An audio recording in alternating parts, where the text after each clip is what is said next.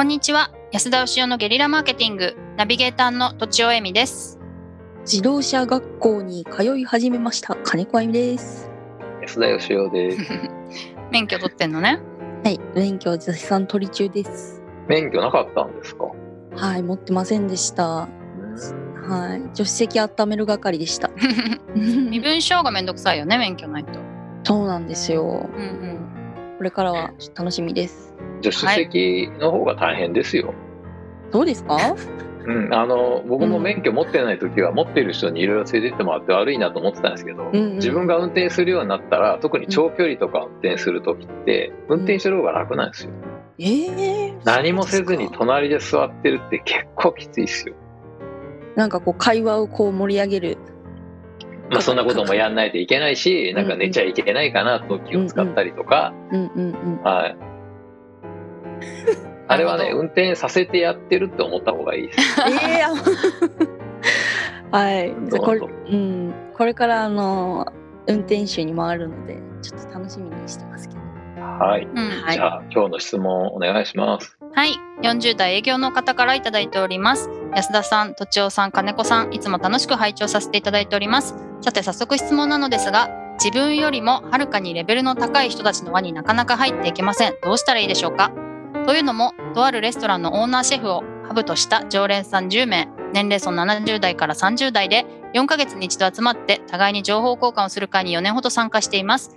きっかけはシェフの完全な人選ミスから始まったのですがその会に集まる方が日本を代表する企業の偉い方たちばかりで、会のお題となる話も政治経済や AI、今後の日本の農業政策についてなど、庶民の私にはとても話題についていける内容ではなく、完全に場違い感が出てしまっています。また、会が始まる前に少し時間があるので雑談などもするのですが、私にはつかみどころのない難しい話が飛び交っており、未だになかなか話の輪の、あ、輪の中に入っていけません。しかし私にも意地があるので何とか一歩でも彼らに近づこうと事前にお題の予習をして挑んだりしているのですが私の予想を超える質問が飛び交っているので私が質問するのもためらってしまいます。私が若ければ知らないので教えてくださいと可愛く彼らの輪の中に飛び込んでいけるのですが現実には可愛くない42のおじさんなので どうしたら彼らの輪の中に馴染めるか悩んでいます。安田さん、とちおさん、金子さんなら、関税アウェイの中に一人ポツンと放り込まれた場合、どのように周りの人と接していきますか？ぜひともアドバイスをください。よろしくお願いいたします。42歳、学歴なし、零細企業勤務のしょぼくれおじさんよりということです。かわいい。うん、なるほど、ねはい。なるほど。な。なかなか読み応えのあるね、うん、そうですね。ちょっと音読音読して分かりましたけど、非常にこう、知性あふれる文章だと思いましたけどね。おも、はい。面白いすごい読みや思いました。すいし、面白いし、まあなんか、あの、誤字脱字がまずないみたいな。うんうんたた確かにそうですねあの、はい読みやすいだけじゃなくその聞きやすい文章にまとめていただいてますね。そうですよね、うん結構難しいと思うんですよね。やっぱりうん文章をなりわいとしてる立場から言わせていただくと。おお、はい。うん思いましたが、どうなんでしょうか？私も経験ありますその25歳で社長になりまして、うんうんえっとまあ、周りの社長さんってみんな年上なわけですよね。はいで僕がやってた仕事ってこう社長に会っていい人取りましょうっていう提案する仕事をやってましたんでそのいい人ってじゃあどんな人なのとかうちの事業のこと知ってんのとかえ経営って君にとっては何なのみたいなことを聞かれるわけですよ。おー怖い。で当然 まあねその会社のこととかもまあ勉強していくんですけど、はいその社長ほど知ってるわけがないしちょっと突っ込まれたら知らないし、いくつぐらいまでかな？35近くまではやっぱすごい背伸びして知ってるふりしてたんですよ。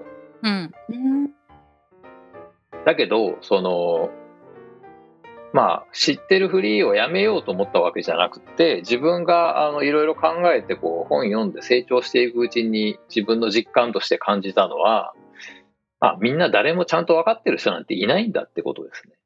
おーまあ基本的になんか、かその業界の人はその業界のことに当然詳しいと思ってたしはい。なんか経営のこともすごい考えててやっぱり自分よりはるかにいっぱい物事を考えてる人たちなんだって思ってたんですけどうんまあ行き着いた結論はみんな大して何も考えてないんだっていう。で当たり前のことなんですけどその何らかの分野に詳しいのは当然なんですよ。でこの方はあの、零細企業勤務の42歳のしょぼくれおじさんって言ってますけど その42歳でねどこに勤めててしょぼくれてるかどうかは関係なく生きていれば何かに時間使ってるわけなんでうんやっぱ何かに関しては絶対他の人より詳しいもんってあるんですよ。例えばコン,、うんコンビニのカップラーメンの種類とかにすごい詳しいとかねうんうんなんかあるわけですよ。でそんなもんは別に大したことじゃないですよ。うんあの世の中には1億冊ぐらいですかね本があるとか言われててええ本当は何冊ぐらいあるか分かんないんですけどそれは全部読めないんですね。はい。でそもそも理解できないしつまりこう人間の中でのいろんな知識の中での多分1%すら理解している人ってあんまりいないと思うんですよ。それこそいろんな分野があるわけですから。うん。そのアインシュタインさんにしたってですよ。じゃあその和菓子を作れんのかって言われたら当然作れないわけですから、はいアインシュタインでさえも宇宙全体の1%も理解してないわけですから、うん。まあ、基本的にはあの皆さんその知ってる部分の話をしたらそれは詳しいわけなんですけど。はい。うんでも僕が毛線ゴケの話したらねあのお二人には分かんないでしょうけど毛線ゴケのプロに言わせたら僕なんてど素人なわけで、うん。はい。まあ、まあそんな程度の差だっていうことですよ。ううん。ん。みんな一緒なんですよ。そうやって開き直るとうん。居心地の悪さが改善されるだろうってことですか？あの今うんすごい、あの嫌なこと言いましたね。え、何ですか？開き直開き直ってるわけじゃないですよ本当だ。すいません。そうじゃなくって あのこの方だけじゃなくみんな実はそこに参加してる人は不安かもしれないしおお、なるほどなるほど。ねあの実は自分はすごい詳しいんだと俺が一番なんだと思ってる人も、まあ、周りから見たら大したことないっていう、はいうんうん歴史に出てくるような偉人もですね、えー奥さんに言わすとこの人は本当何もし自分のことできないんですよみたいな人なんていくらでもいるわけで、はい。はい、あの人間なんてできる人とできない人の差なんていうのは些細なもんだってことですよ。うんと僕は思いますけどね。僕はあのその経営者さんにしか会ってませんから、アインシュタインに会ったら変わるかもしれませんけど、意見は。だけど、自分の中では、まあ、すげえって言われてる人も、その、全然ダメって言われてる人も、まあ、大して変わらないんじゃないのかなっていう気はしますけどね。まあ、うんうん、良いそうですよなるほどね。そそう思うとこういう場面になることはあんまりないってことですか？もうそう思ってからは安田さん的には。えっとですね、もう知らないことはだから知らないと。うん教えてください。僕はだから本当にそういうふうに、あの、したんですよ、実際。うんうん自分なりに勉強したけど分かんないんで教えてくださいと言って聞いたら、え、あなたも知らなかったんですか？みたいなことばかりだったってことですよ。ああ、なるほど。きまあ聞いちゃうってことですね。まずはそうすると。はい。私も知りませんとは言いませんけど、聞けば聞くほど、この人もしかしたら分かってないんじゃないのかなと。いや、うんそんなことぐらい僕前に考えましたでっていうようなことがよくあって、うんうん。はい。意外と世の中の人は何も考えてないし何も知らないよってことですよ。なんか大学の教授だったら何でも知ってそうな感じしますけど、はい。実はなんか専門分野以外何も知らなかったりもしますし。うんうん。確かになんかその話だけを聞いてるとその裏側が見えないので全部知ってるような感じがしちゃうことありますね。うんありますね。でも実際こう気になるところをこう聞いてみると素人目線だからこそ鋭い質問になったりとかいうこともありますもんね。うありますね。あわわわわってそれは知りませんって言っちゃうっていうか。はいはい。はい。あわわっていうのはよくありましたけど、うんうんまあ、あの大大事なのは僕が意識しているのはあのなんて言うんでしょうね知識があるかどうかで言えば知らなかったら聞きゃいいだけなんでほとんどの人はほとんどのこと知らないんで、知らないことは聞きゃいいしググればいいんですけど大事なのは答えがないことに対して自分なりの答えを出せるかどうかですね。うんうん答えがあることとかその知識として知ってるか知らないかだけの問題だったら大した問題ではない。はいはい。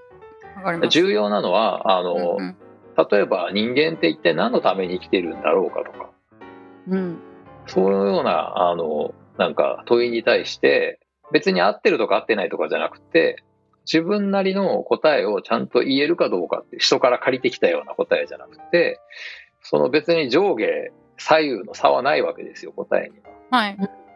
自分の過去の人生からあの導き出した自分の言葉で答えが言えるかどうかっていうそれだけだと思いますそれが言えない人がほとんどなんではいはいはい。うんよく考えてる人はどっから質問してもそれなりの答えをくださいますからね。考えて生きてる人ってことでしょううんうんね。そうですね。はい。ということですごいおまとめを一つもうはい。簡単にまとめると、わからないことは聞いてしまししまいましょうってことと、自分の考えを持ったらいいのではないでしょうかという、この2つでどうでしょうか。はい、答えのわかんない、あの答えのないことをぜひ考える時間を増やしてみてください。はいということでは本日は以上です。ありがとうございました。ありがとうございました。本日も番組をお聞きいただきありがとうございました私たち3人でギブの実験室というオンラインサロンを始めることにしました。キャンプファイヤーファンクラブというサービスで募集をしていますので参加したい方はキャンプファイヤーで検索するか境目研究家安田佳生のホームページ安田佳生 .com からお申し込みください。来週もお楽しみに。